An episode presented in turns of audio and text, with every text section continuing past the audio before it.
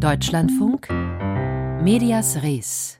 Mit Stefan Fries. Guten Tag. Freitags reden wir hier mit Ihnen über Medien. Normalerweise hören Sie eine Kurzfassung unseres Medienpodcasts nach Redaktionsschluss. Heute geht es da um die Frage, wie Medien mit der AfD umgehen sollten. Diese Ausgabe finden Sie allerdings ausnahmsweise nur online, unter anderem in der DLF Audiothek App. Denn aus aktuellem Anlass müssen wir hier heute über Geld sprechen.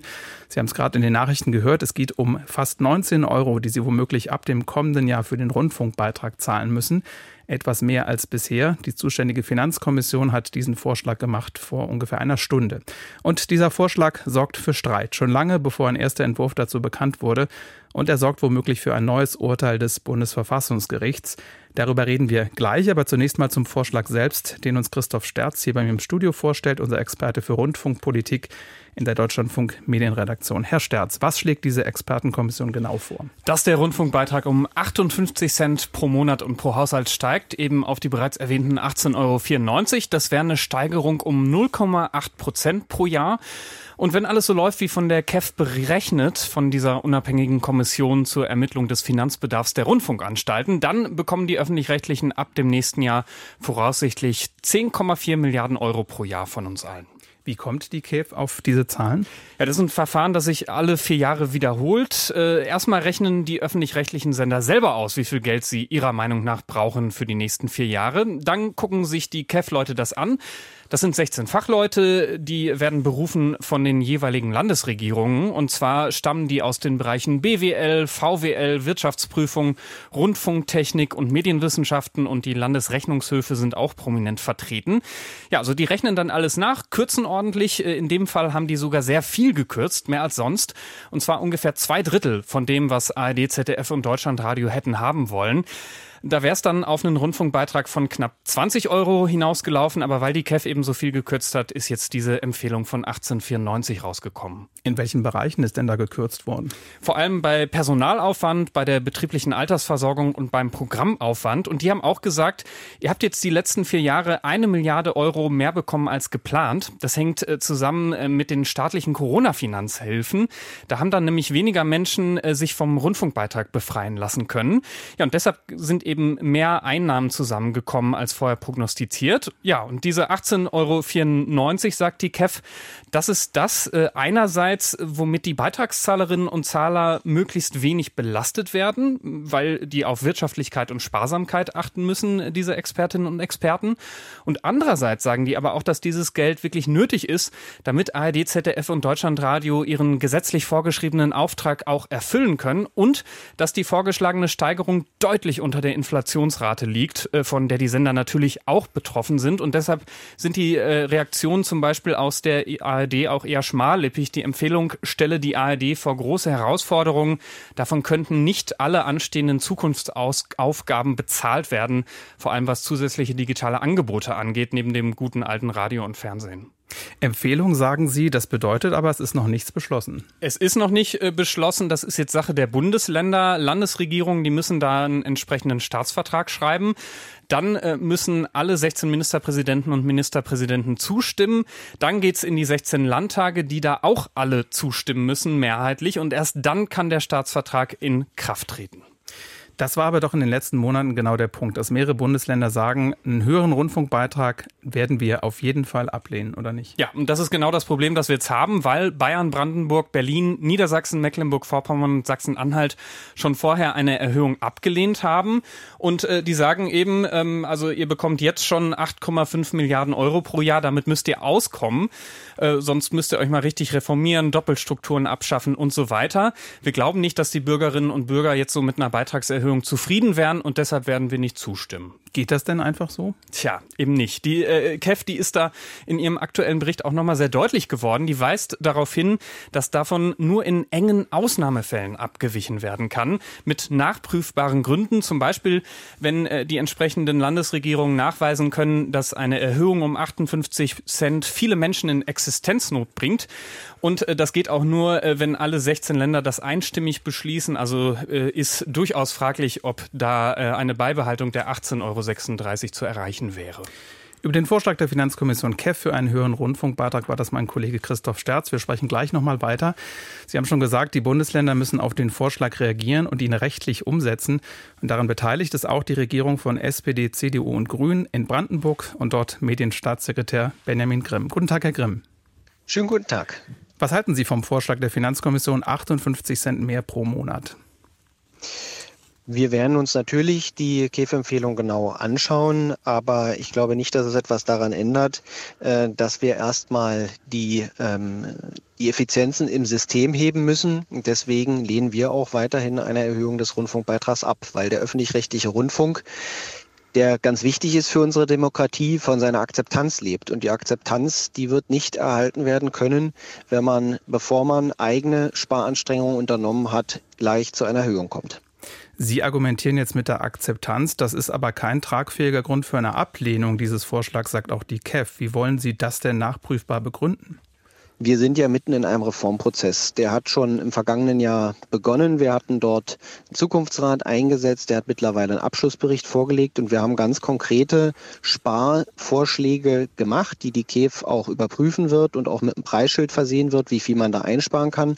Und zugleich sind die Anstalten ja selber auch dabei, äh, Sparpotenziale zu identifizieren und dort etwas wirklich ähm, Messbares als Ergebnis zu haben. Und ich glaube, diesen Prozess, den sollte man in diesem Jahr noch zu Ende führen. Im Herbst kann dann ein Reformstaatsvertrag vorliegen. Und das kann denn die Grundlage dafür sein, dass es gar nicht mehr erforderlich ist, diesen Rundfunkbeitrag zu Beginn der kommenden Beitragsperiode anzuheben. Aber Sie sprechen jetzt über den Auftrag, über das, was die Politik den Sendern sagt, was die machen sollen. Jetzt hat aber der KEF-Vorsitzende Martin Dezel heute gesagt, dass wir jetzt überhaupt nicht in der Auftragsphase sind. Wir sind jetzt in der Phase, wo der Beitrag festgelegt wird nach den Vorgaben, die die Politik vor mehreren Jahren für den Auftrag gemacht hat. Das heißt, jetzt muss bezahlt werden, was Sie vor zwei Jahren bestellt haben. Da können Sie ja eigentlich schlecht argumentieren damit, wir warten noch mal und gucken noch mal, was wir im Herbst machen. Das ist nicht eine wirklich überzeugende Argumentation. Auftrag bedeutet ja nur, dass zum Beispiel Information, Unterhaltung und so weiter vom öffentlich-rechtlichen Rundfunk ähm, äh, geliefert werden soll. Äh, das ist auch klar, das haben wir auch definiert. Aber man kann natürlich jenseits des Auftrags im System, wie man wirtschaftet, also beispielsweise, ob man eine Mediathek hat für alle öffentlich-rechtlichen Sender oder ob man mehrere Mediatheken nebeneinander betreibt, so etwas kann man natürlich durchaus zusammenführen und damit Geld Geld sparen. Und das hat auch nichts mit dem Auftrag zu tun. Und Sie glauben nicht, dass die KEF das geprüft hat, ob das möglich ist? Doch, aber das ist letzten Endes eine Entscheidung, die zu treffen ist von den Sendern. Und das ist das, was wir jetzt auch wirklich brauchen, dass hier Entscheidungen getroffen werden, um endlich Synergien, Effizienzen zu heben, über die wir seit vielen, vielen Jahren diskutieren, die aber bislang immer noch nicht darin gemündet haben, dass man es mal umsetzt. Aber Sie könnten doch einfach das in den Auftrag reinschreiben und dann müssen die Sender das befolgen und dann kommt ein Preisschild drauf in dem, was Sie wollen. Der Auftrag lautet nur, macht ein Programm für Unterhaltung, macht ein Programm für Information und so weiter. Die konkreten organisatorischen Fragen, mache ich dann eine Mediathek, wo ich das ausspiele, bekommen alle Angestellten bei den öffentlich-rechtlichen Sendern äh, einen Tarif, der deutschlandweit verhandelt wird und nicht für jede Anstalt einzeln. Das sind alles Dinge, die haben mit dem Auftrag nichts zu tun und das müssen die Sender umsetzen, damit wir hier zu einem sparsameren Vorgehen kommen. Aber wenn wir es mal konkreter machen, Bayerns Ministerpräsident Markus Söder hat ja gefordert, dass rund 20 Sender deutschlandweit wegfallen sollen. Sie beauftragen ja auch Ihre RBB-Sender beim Rundfunk Berlin-Brandenburg, für den Sie zuständig sind, in Brandenburg zusammen mit Berlin zuständig sind. Beauftragen Sie auch bestimmte Programme. Da steht jetzt drin Antenne Brandenburg, RBB 888, Radio 1, RBB Kultur, RBB 24 Inforadio Fritz und Sie beteiligen sich noch an Cosmo. Was davon kann denn wegfallen? Na, wir haben, äh, jetzt sprechen Sie über Rundfunkprogramme, da haben wir ähm, auch einige Dinge in die Flexibilisierung gepackt. Das heißt, dass man die zukünftig übers Internet ausspielen kann. Und diese Möglichkeiten hatten wir auch in dem deutschlandweiten Staatsvertrag, wo es dann um die Fernsehsender geht. Da hatten wir auch eine ganze Menge Möglichkeiten für Flexibilisierung geschaffen, die aber bislang noch nicht genutzt wurden. Und das ist etwas, was wir jetzt wirklich erwarten und wo es auch durchaus möglich ist, dass man dann nochmal in der Diskussion dazu kommt, dass man sagt, bestimmte Spartenkanäle kommen dann wirklich oder werden dann wirklich abgeschaltet, sind nur noch übers Internet abrufbar, aber eben nicht mehr als Ausspielung überall. Aber Sie schieben den schwarzen Peter an die Sender, die das entscheiden sollen. Sie selber als Politik wollen nichts davon wegnehmen. Naja, wir haben uns schon sehr stark als Politik hier engagiert, dadurch, dass wir, dass wir hier konkrete Sparvorschläge ja selber gemacht haben, die das System äh, öffentlich-rechtlichen Rundfunk betreffen. Das sind ja auch Dinge, die aus dem öffentlichen Rundfunk heraus selber kommen könnten. Das ist auch angekündigt im Übrigen. Das äh, ist etwas, wo wir auch dringend darauf warten. Und das muss man dann zusammenführen. Die Sparideen, Sparvorschläge, die wir als Politik haben, aber auch das, was die Sender machen. Und das Wichtige ist, dass wir jetzt diesen Prozess mal zu einem Ende führen und im Herbst wirklich einen Reformstaatsvertrag haben, wo man dann auch Einsparungen wirklich realisiert und nicht, dass diese Diskussion einfach wieder abebbt, wie wir es schon einige Male gehabt haben. Genau, und in dem Verfahren sind wir jetzt aber nicht, weil es jetzt nicht um den Auftrag geht, sondern es geht darum, wie der Rundfunkbeitrag festgelegt wird. Dafür gibt es diese Kommission, die unabhängig ist, die aber von den Ländern berufen wird. Das heißt, Sie haben da auch jemanden hingeschickt. Die macht Ihnen jetzt einen Vorschlag und Sie sagen, das interessiert uns nicht, das ist uns immer noch zu hoch. Wofür haben Sie die KEF, wenn Sie sich nicht an den Vorschlag halten wollen?